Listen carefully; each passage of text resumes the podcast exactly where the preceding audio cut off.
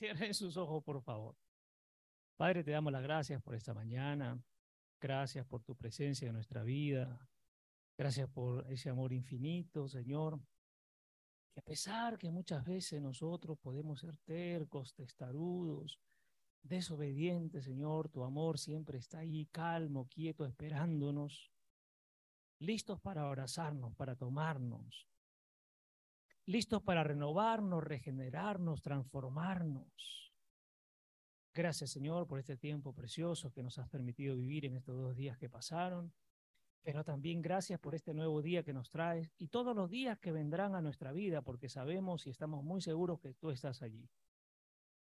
El mundo, Señor, podrá acusarnos, podrá decir muchas cosas de nosotros pero nosotros nos mantenemos firmes en ti. Sabemos en dónde estamos parados, en qué roca estamos parados, en dónde estamos construyendo nuestra casa.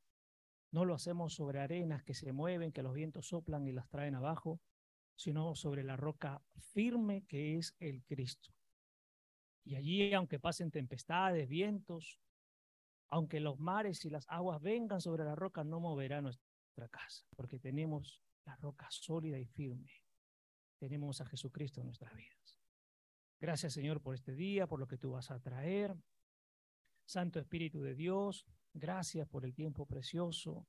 Gracias porque nos has traído las cosas que estaban guardadas, las has expuesto para reconocerlas, pero sobre todo para entregártelas y ser libres definitivamente. Muévete en este lugar, en este espacio, pero sobre todo siempre muévete en nuestros corazones. Muévete en nuestras vidas, muévete en todo nuestro ser. Cancelamos todo espíritu de revancha, venganza, contienda, desacato, desenfoque, desobediencia, rebeldía. Todo aquello que se oponga al Cristo, porque todo aquello que se opone es el anticristo, lo atamos, lo amordazamos y lo echamos fuera de nuestras vidas en el nombre precioso y poderoso de Jesús. Activamos ángeles ahora a nuestro alrededor, en este lugar, en nuestra vida, guardándonos, cuidándonos en todo tiempo. Padre, tuyo es el reino por siempre y para siempre, por la eternidad de eternidades. Tú tienes el gobierno, el dominio, el control, el poder, la autoridad. Que cada día, amado Dios, cada día que vivamos, que caminamos, que transitamos, sea para glorificarte sea para honrarte, sea para bendecirte, sea para proclamar tu nombre. Nos acusarán de muchas cosas, amado Dios, nos dirán que no venimos de Dios, que Dios no está en nosotros por la manifestación de poder que se puede manifestar a través de nosotros. sabemos, Señor, que ese poder es tuyo, no es nuestro. Y si nos utilizas como envases, como vasos de honra para llevar la manifestación de tu poder, pues úsanos, Señor. Te damos esa libertad. Gracias por este día.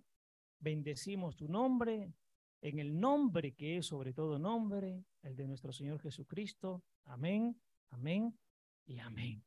Listo, mis amados y amadas. Vamos, vamos a compartir, vamos a compartir. Vamos a ver Señor precioso, ¿qué nos, nos quiere hacer compartir en esta primera parte? Abran su Biblia, por favor, en el libro de Marcos, Marcos capítulo 3. Marcos capítulo 3, por favor. Ahí céntrense un ratito. Marcos capítulo 3. Y es que el Señor mm, ponía este tiempo para compartir, y póngale usted como título ahí, mantenernos firmes en Cristo, ¿ya? ¿Y por qué? porque esta experiencia que hemos pasado, amados, ha sido precioso, ha sido maravilloso, grandioso, pero que mucha gente, cuando ustedes compartan las experiencias, les van a decir, no, no, no es de Dios, ustedes están enchabucados, ustedes están embrujados, ¿cómo es posible? Y no teman, ¿saben por qué? Porque el propio Señor Jesús cuando caminaba, lo acusaban de sacar demonios con otros demonios. Y yo quiero que ustedes entiendan que es imposible sacar un demonio por otro demonio. Tiene que venir el poder del Cristo para poder sacar un demonio. Y eso es lo que vamos a compartir hoy, que es, es precioso. Marcos capítulo 3. Vamos al verso 22. Yo quiero que ustedes pongan en, en, donde, en el lugar del nombre de Jesús, pongan su nombre, porque esto es lo que va a pasar con nosotros. ¿Correcto? Verso 22. Los escribas y eruditos religiosos que bajaban de Jerusalén. Aquí voy a decir los religiosos y los sabios de este mundo y aún religiosos que se creen sabios que bajaban de diferentes partes de Lima y del Perú y del mundo, estaban difundiendo rumores y decían, hablando de Jesús, está poseído por Belcebú o Satanás. Mira, yo encontré en esta versión que esto decían, él está haciendo magia negra y expulsa a los demonios por el poder del jefe de los demonios. Y es que allí automáticamente hay una contradicción, porque un demonio no puede expulsar a otro demonio. ¿Qué estaría haciendo? ¿Atentando contra qué? Contra el mismo reino de qué? De las tinieblas. Pues es imposible. Eso es imposible. ¿Por qué? Eso, estarían dividiéndose entre ellos y quitándose que, entre comillas, la autoridad y el poder. Cada vez que Dios nos lleva a hacer liberación, eh, a sacar esquemas viejas, porque la liberación, ojo, los demonios no solamente se manifiestan en la parte física, sino que los demonios también se enraizan en el alma o en la mente, porque desde ahí es donde se comandan las cosas o las acciones o las ejecuciones. Entonces, es imposible, pues, que un demonio venga a sacar un demonio y, entre ellos pelearse. Tenemos que tener la certeza y la seguridad que cuando Dios nos llama a hacer este tipo de acciones, porque es Dios quien nos llama y Dios quien pone, la certeza de que Cristo es quien nos está conduciendo a hacer esto. Es Cristo quien nos conduce. Pero nos acusarán de todo y se levantará gente diciendo, no, tú estás endemoniado, estás enchamucado, eso no es posible, ¿Quién te ha autorizado a hacerlo? Porque al propio Jesús le decían, ¿y quién te ha autorizado a hacerlo? Y nosotros tenemos una autoridad. ¿Quién es? Cristo, ¿correcto? Entonces dice, decían que hacía magia negra y expulsa a los demonios por el poder de los demonios, utilizando trucos diabólicos para impresionarlos con su poder espiritual. Ahora, entiendan esto. ¿Es posible que en las iglesias también se puedan mover trucos diabólicos? ¿Sí o no? Sí se pueden mover. Pero ¿dónde nos aseguraremos? Si usamos el nombre de Jesús, entonces es imposible que sea un truco diabólico o demoníaco, porque estás invocando el nombre de Jesús. Pero se pueden dar manifestaciones muy asolapadas en donde no se menciona Jesús y no se pone como centro de todo Jesús. Ahí sí hay que estar atentos porque ahí sí puede estar moviéndose un poder demoníaco dentro de una iglesia. Pero la principal causa de lo que está ocurriendo o el principal actor no es Jesucristo. Y ahí sí nos preocupamos. Pero miren, ese era el propio Jesús, Dios mismo, como hemos aprendido, el Hijo de Dios, haciendo esto, pero los religiosos, ahora quiero que entienda algo. Siempre a los religiosos les va a fastidiar y molestar que Jesús se manifieste a través de usted. Les va a molestar, porque si, si el poder del Cristo no se está moviendo en ellos, todo lo que haga usted en el nombre de Cristo le va a fastidiar y le va a molestar. Y van a tratar de traérselo abajo. No, no es así, es imposible. Tú tienes menos tiempo que yo. Mira, yo tengo 20 años y no hay esa manifestación en mi vida. En cambio, tú tienes un año en Cristo. ¿Y cómo Cristo puede hacer eso? Usted tenga la certeza y la seguridad que si Cristo lo está poniendo ahí, camine, camine. Pero no se olvide nunca que es Cristo, por favor. ¿Qué es Cristo? Verso 23. Entonces los llamó, Jesús dijo, muy bien, vengan todos, acérquense todos. Los llamó y enfrentó a sus calumnias con una historia, porque lo que estaban haciendo era qué cosa? Calumniar. Y a usted lo van a calumniar. A usted, amada, la van a calumniar cuando usted se mueva en la cosa del Cristo. La van a calumniar. Pero miren la manera, porque Jesús no era que enfrentaba y los insultaba y se peleaba. Usted no se pelee con nadie. Deje que calumnie y pida siempre al Espíritu Santo a través de Cristo que le ponga las palabras exactas para demostrar que usted sí está caminando en Cristo. Entonces dice aquí, enfrentó a sus calumnias con una historia simplemente. Mire, no, no se enfrentó boca a boca, le puso una historia y con eso fue suficiente. ¿Cómo puede Satanás expulsar a Satanás? ¿Tiene sentido enviar a un diablo a atrapar a otro diablo? Usar a Satanás para liberarse de Satanás, o sea, no tiene sentido. Todo lo que ha ocurrido en estos dos días, mis amados y amadas, ha sido manifestación de Dios. No. Mire, yo por eso les preguntaba, ¿cómo se sienten? Libres, sin mochila. Esto es, mis amados. No tiene sentido que Satanás expulse a Satanás, que un diablo atrape a otro diablo, porque se están dividiendo y se están peleando. Verso 24. Si un reino está dividido en facciones y se revela contra sí mismo, ese reino no puede permanecer. Pero aterricémoslo. Aterricémoslo un momento. Primero vamos aquí entre nosotros. Si hubiera facciones entre nosotros, con seguridad que Dios lo va a secar.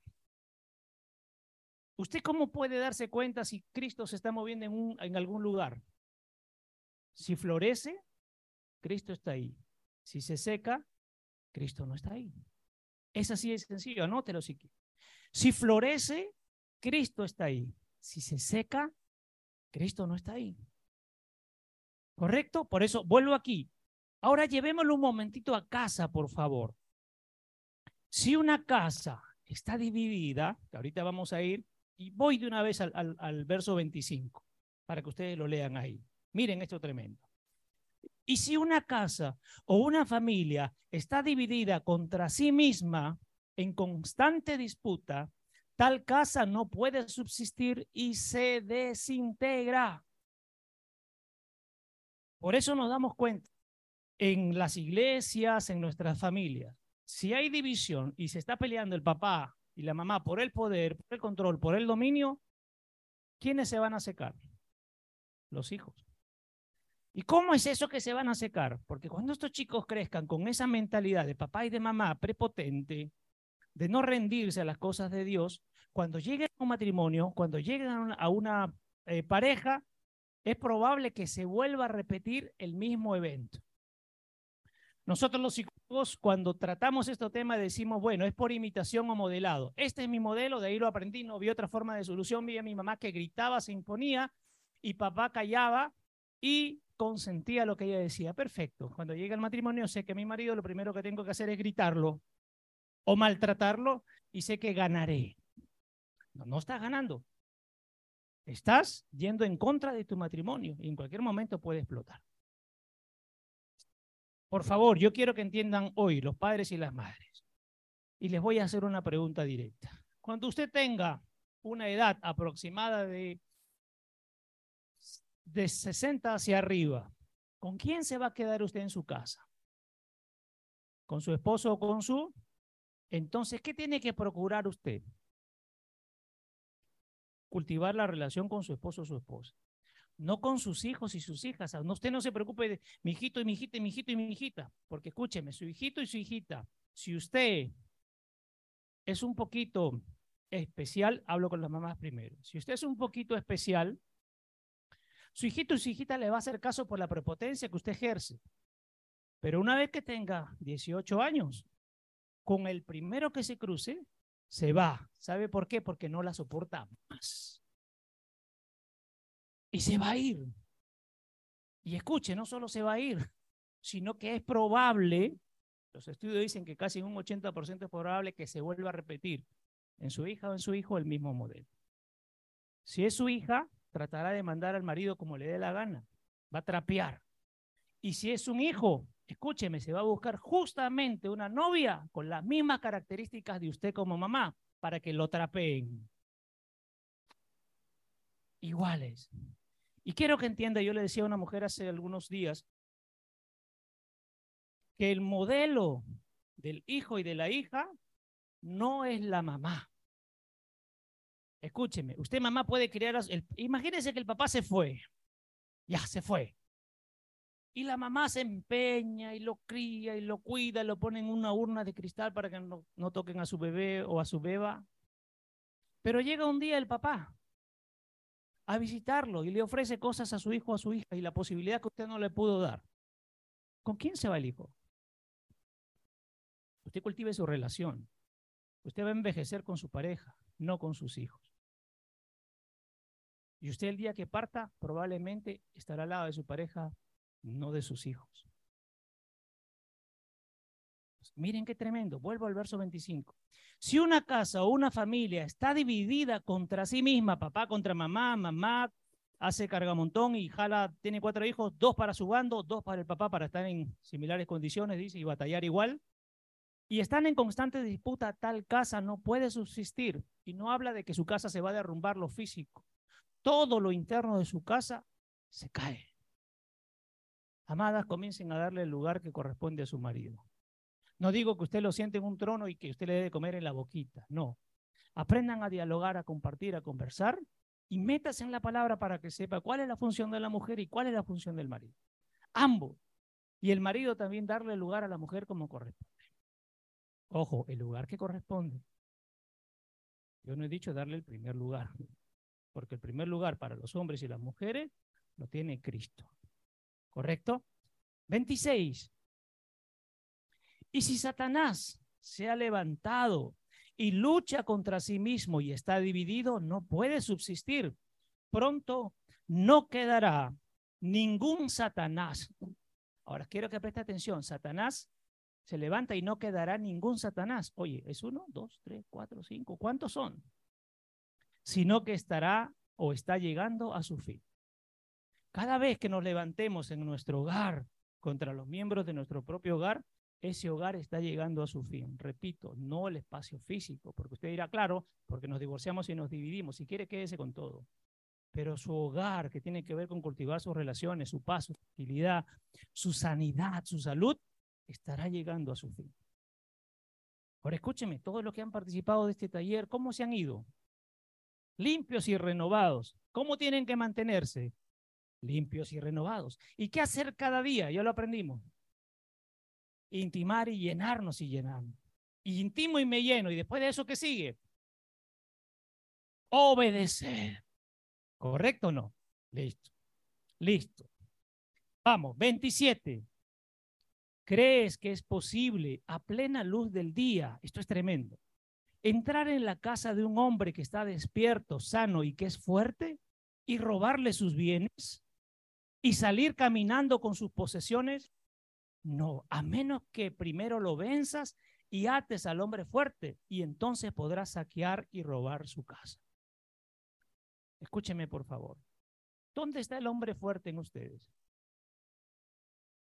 En nuestra mente.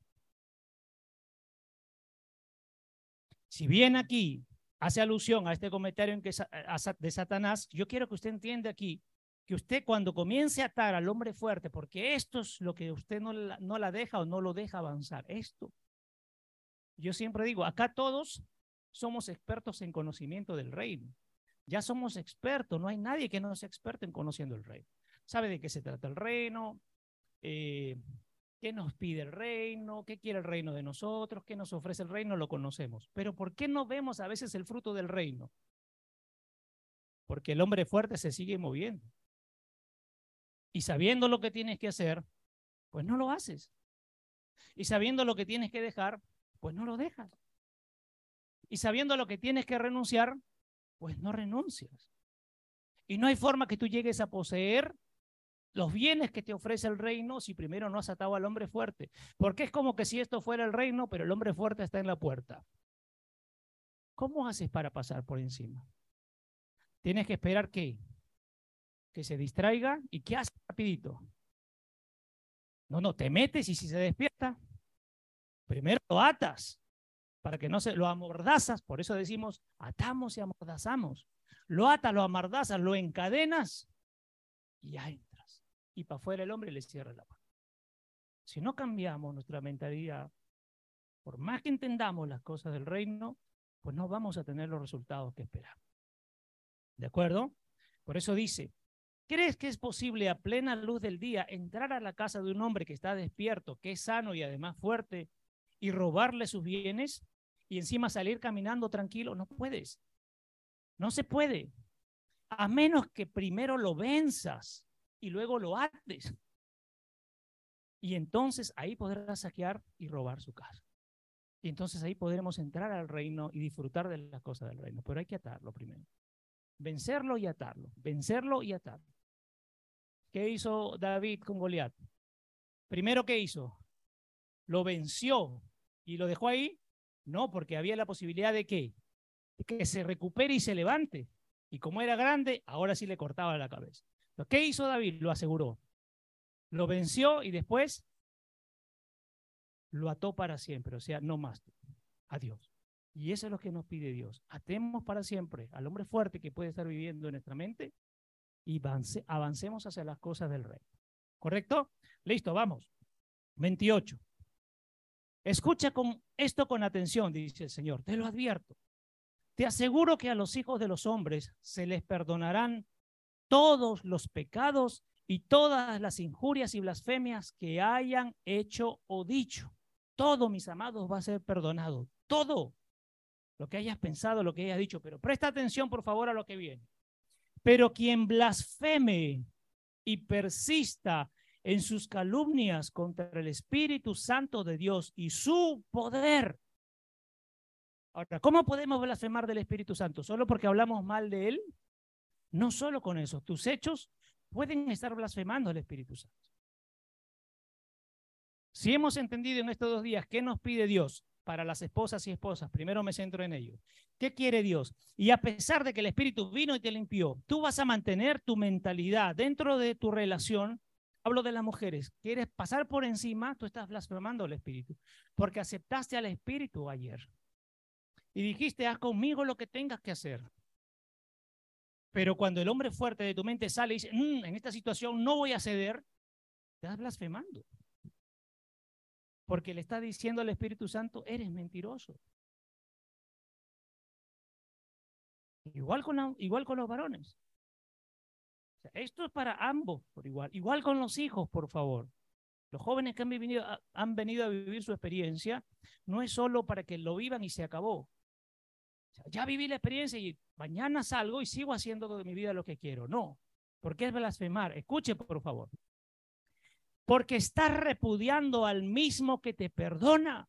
Si fuiste perdonado y vuelves a lo mismo, estás repudiando a aquel que te perdonó. O sea, estás blasfemando y le estás diciendo al Espíritu Santo lo que tú hiciste conmigo, no me importa. Miren qué tremendo. Mucha gente, blasfemar es hablar en contra. Por eso yo no hablo en contra del espíritu, pero hablo en contra de mi marido, pero hablo en contra de mi mujer, pero hablo en contra de mis hijos, pero hablo en contra de mis jefes, pero hablo en contra de mis subordinados, pero hablo en contra de todo el mundo. Pero no estoy hablando del Espíritu Santo. ¿ah? Pero ¿quién te perdonó? Y si haces cosas en contra de aquel que te perdonó, ¿estás blasfemando o no estás blasfemando? Que Dios hoy nos hable para cuidar eso. Si tú hablas en contra del hermano o la hermana que está al costado y la hermana o el hermano tiene el espíritu dentro, ¿qué estás haciendo contra el espíritu? Estás blasfemando. Por eso hay que ir cuidando muchas cosas, que Dios nos siga hablando. Continúo. Estás repudiando al mismo que perdona, cortando la rama en la que estás sentado. Escúcheme, tú te has venido a sentar junto con el Espíritu, el Espíritu te sostiene, tú vas en contra del Espíritu, es como que tú has agarrado, estás en lo alto, en la copa de un árbol, una rama te sostiene y tú mismo lo rompes. ¿Qué va a pasar contigo? Te caes. ¿Cómo vas a caer? ¿Bien? Continúo. Atribuyendo a Satanás los milagros hechos por mí, dice Jesús. Esos nunca tendrán perdón, cortando por tu propia perversidad toda conexión con el que perdona. Y será culpable de un pecado eterno, un pecado imperdonable, tanto en esta época como en la venidera. O sea, no vayan a pensar que esto es solo ahora, es ahora y para siempre. Por eso Dios no tiene que cambiar. Pues no se alarmen, porque usted puede decir, pero entonces, cuando peco ya fui, no, vayan rápido al Padre. No dejen que un pecado sea, se vuelva un hábito. Ah, es algo suave, Dios. Ni siquiera tengo que acercarme a Dios a pedirle perdón porque él tiene que entender que es algo muy suave lo que he hecho. No, no es suave. No hay suave. Continúo. 30. Jesús dijo esto porque los escribas y fariseos, los religiosos, lo acusaban de estar aliado con el mal, atribuyendo sus milagros a Satanás al decir, tiene un espíritu impuro. ¿Cuántas veces han dicho de ustedes, este o esta tiene un espíritu impuro? Esta está trabajando con el mal. No, no, tranquilos. Jesús la tenía tan clara que si ustedes se dan cuenta, nunca discutió con esta gente. O sea, finalmente no tenemos que discutir con nadie. Si tú sabes dónde estás parado, dónde estás parada, avanza. Avanza, pero asegúrate que sea el camino correcto. Eso nada más asegura. Y avanza, por favor. Avanza. Y mientras Jesús enseñaba, miren qué tremendo esto, Jesús enseñaba y Satanás no es tonto, mueve rápidamente sus cosas porque este estaba aclarando, Jesús estaba aclarando de hacia dónde teníamos que caminar. Y oh casualidad, verso 31, entonces en ese momento aparecieron su madre y sus hermanos y estando fuera le transmitieron el mensaje de que querían hablar con él. Escúcheme, por favor.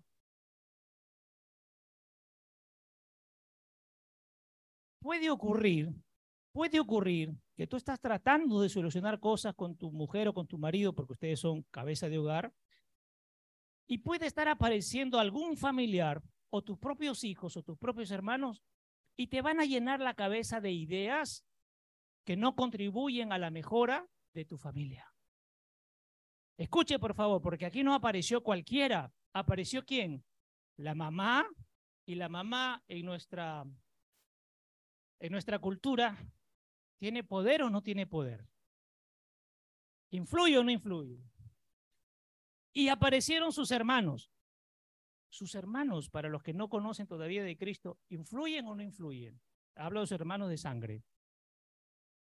Y sus hijos, para aquellos que dicen, yo doy mi vida, me soy una leona. Soy una leona por mis hijos, daría la vida por ellos. ¿Influye o no influye en sus decisiones? Ya, mire qué tremendo. Aparecieron su madre y sus hermanos y estando fuera le transmitieron el mensaje de que querían hablar con él. ¿Qué venían a hacer en ese momento? A distraer.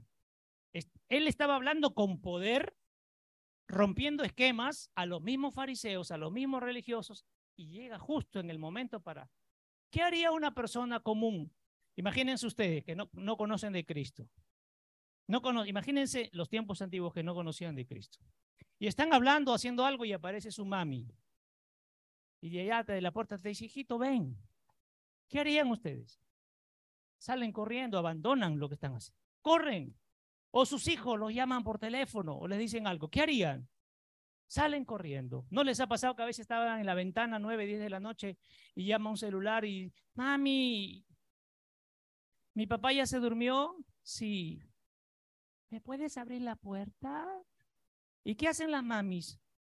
Porque son amorosas, lo hacen por amor. ¿Qué hacen las mamis? Bajan, ¿ah? Bajan, la hora que sea, bajan, como sea, no se han dado cuenta, no se han mirado al espejo, bajan como sea, abren despacito porque se vuelven ahí detectives.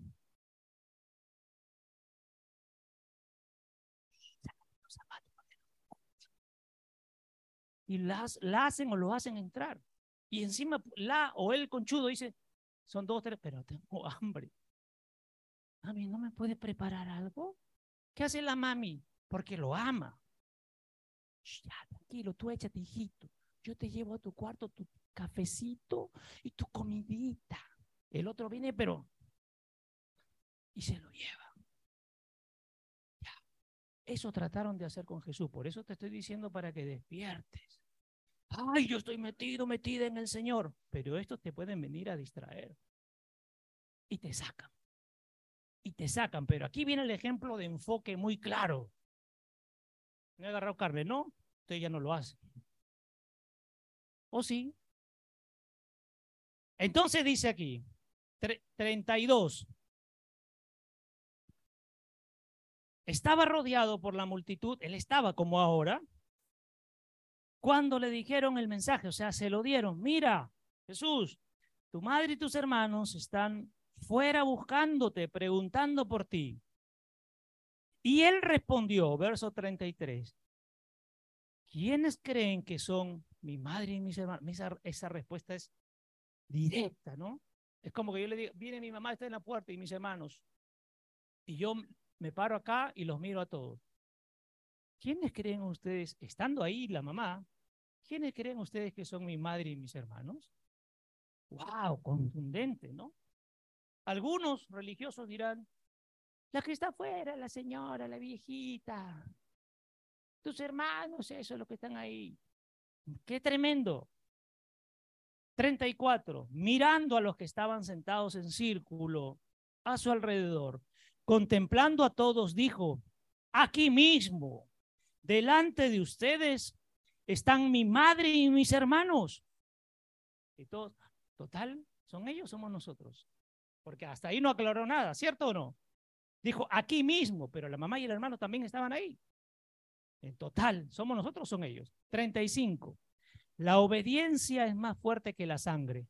Ahí rompió todo. La obediencia es más fuerte que la sangre. Mis amados y mis amadas, ya les tiene que haber pasado. Cuando ustedes estaban a punto de venir aquí para congregar, algo pasó. Los llamaron papá, mamá, los hijos, los hijas, el entrenado, cualquiera. Y los puso aquí en ver, en, en ¿voy o no voy? Total, siempre dicen lo mismo allá. Pero mi hijita o mi hijito, wow, me necesita tanto. Aparte que no lo veo o no la veo, si me quedo con él y le doy lo que requiere, Dios mirará eso en mi corazón. Y wow, me habré ganado un terreno en el cielo. Wow. La obediencia es más fuerte que la sangre, porque cualquiera que obedece y hace la voluntad de Dios, creyendo en mí y siguiéndome, dos condiciones. No solo creer, porque creemos todos. Pero ahora viene lo segundo. Sígueme. Señor, todos sacarle mucho. Señor, yo creo. Sígueme pues. Y alguno le habrá dicho, Señor, pero primero, recuerdan esa lectura, primero déjame ir a ver mi bebé, mi chiquitito, mi bebito. Déjame ir a verlos primero. Quédate pues.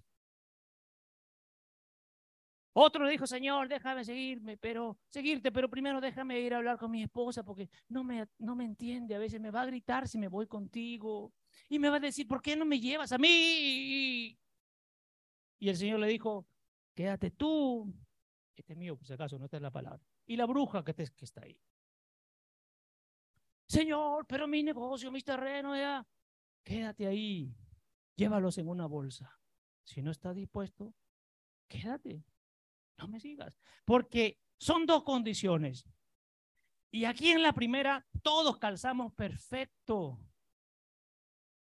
Aquí todos, todos, todos, no hay ninguno que se salve. Pero viene el segundo, que hace el, corte. Sígueme. Y el Señor nos pide que lo sigamos siempre o cuando solo podamos. O a veces. O cuando yo pueda, Señor, tienes que entenderme. Total. Yo lo decía el otro día, ¿no? Total, tú entiendes que estoy cansadito o cansadita, Señor. Y él dijo, yo también. Y seguí. Señor, pero yo trabajo. Y Jesús dice, que yo soy vago. Yo también trabajo. Mi padre trabaja hasta ahora. ¿O ustedes creen que Dios está en una hamaca? Mm, domingo, qué flojera. él me entenderá. No, mis amados y amadas. Por eso dice aquí bien claro, cualquiera que obedece y hace la voluntad de Dios en mí y me sigue, ese puede ser llamado mi hermano, mi hermana. Allí está la condición para ser hermanos de Cristo, no hermanos entre nosotros, porque a veces nos fallamos entre nosotros. Tú tienes que buscar ser hermano del Cristo hermana del Cristo. Ahí está la clave de todo. Esta mañana cierro con esto más, porque es muy breve. Dos pasos. Dos pasos. Aquí, escúchenme, aquí hasta los del mundo están metidos, porque creen o no creen, pero no lo siguen. Y aquí viene la caída de la gran mayoría. Sígueme. Pues. No solo sus creencias, su camino. Porque ¿qué hizo Jesús en su caminar? Tuvo que qué? Despojarse de todo. ¿De quién se despojó primero? ¿O de quiénes se despojó primero? De su familia sanguínea. La obediencia es más fuerte que la sangre. Tuvo que salir de ello. E ir dejando muchas cosas. ¿Ustedes creen que Jesús no tenía amigos? ¿Ustedes creen que Jesús también no sentía por la gente amor y compasión? ¿Usted cree que sus amigos, Jesús, está loco caminando en el desierto, está loco, vamos a jugar a la chapada?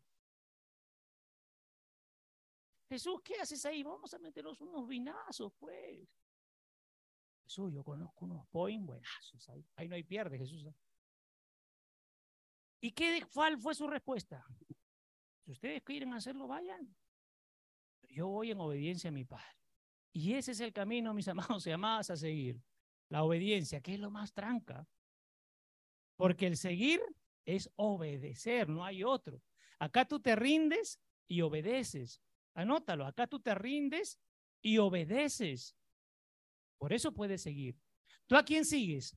Al que conoces, no solo en el que crees. Repito, tú sigues al que conoces, no solo en el que crees. ¿O no es así? Esto es, mis amados, lo que yo quería compartirles hoy. Manténganse firmes en el Cristo, porque va a pasar de todo, va a ocurrir de todo, les van a decir de todo, los van a mover, van a hablar, van a criticar, los van a injuriar, le van a decir mentirosos, enchamucados. Ese no, no, no, ese no es, está lleno de chamucos, pero si el poder y la manifestación del Cristo se mueven en nosotros, ¿qué me importa lo que digan de mí? Pero el poder se sigue manifestando. Y hacia ahí nos tenemos que mover todos. Creer y seguir. ¿Todos creen o no? ¿Y todos siguen o no? Cierren sus ojos, por favor. Padre, te damos las gracias por esta mañana, gracias por lo que nos has traído. Señor, permítenos mantenernos firmes en ti, a pesar de las circunstancias, a pesar de las situaciones.